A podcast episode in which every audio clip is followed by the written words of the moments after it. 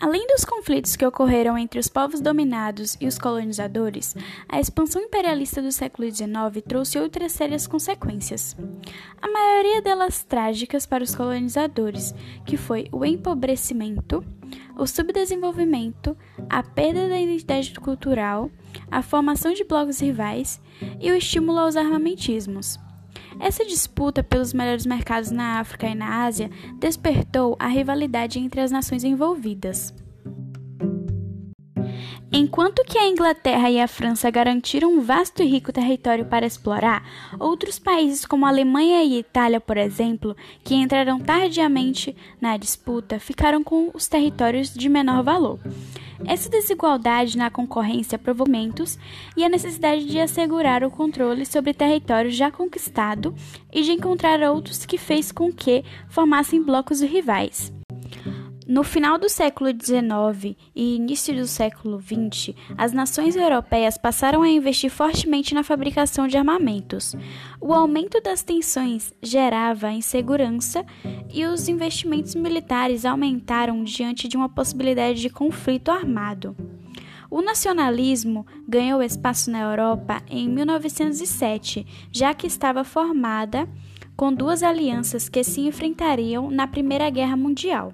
Contudo, já na Segunda Revolução Industrial, que representava o início de um novo período da industrialização, que inicialmente vivido apenas na Inglaterra, mas que se expandiu para outros países. Visto então as fases da Revolução Industrial, simbolizavam um novo patamar alcançado no desenvolvimento da civilização humana, no que diz respeito aos avanços tecnológicos e ao surgimento de novas indústrias, bem como a capacidade reprodutiva de cada uma delas. A industrialização, que antes limitava-se à Inglaterra, expandiu-se para outros países, como os Estados Unidos, França, Rússia, Japão e Alemanha.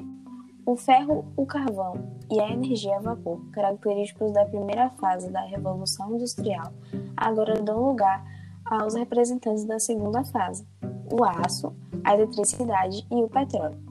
As tecnologias introduzidas nesse período possibilitaram a produção em massa, a automatização do trabalho e o surgimento de diversas indústrias, em especial as indústrias elétricas e químicas. Houve também um aumento considerável de empresas e o aprimoramento das indústrias siderúrgicas. As causas da Segunda Revolução Industrial tiveram como principais fatores relacionados às revoluções burguesas. Essas revoluções estavam pautadas no pensamento liberal e foram influenciadas também pelo Iluminismo, sendo responsável pelo desenvolvimento das relações capitalistas de produção e também pela dominação social desse período.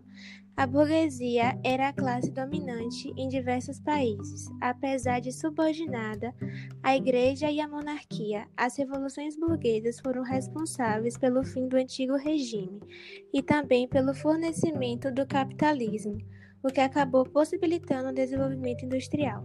As consequências da revolução foram o aumento da produção em massa e em um curto espaço de tempo, provocando também o aumento do comércio, o crescimento das doenças, o desemprego e a maior disponibilidade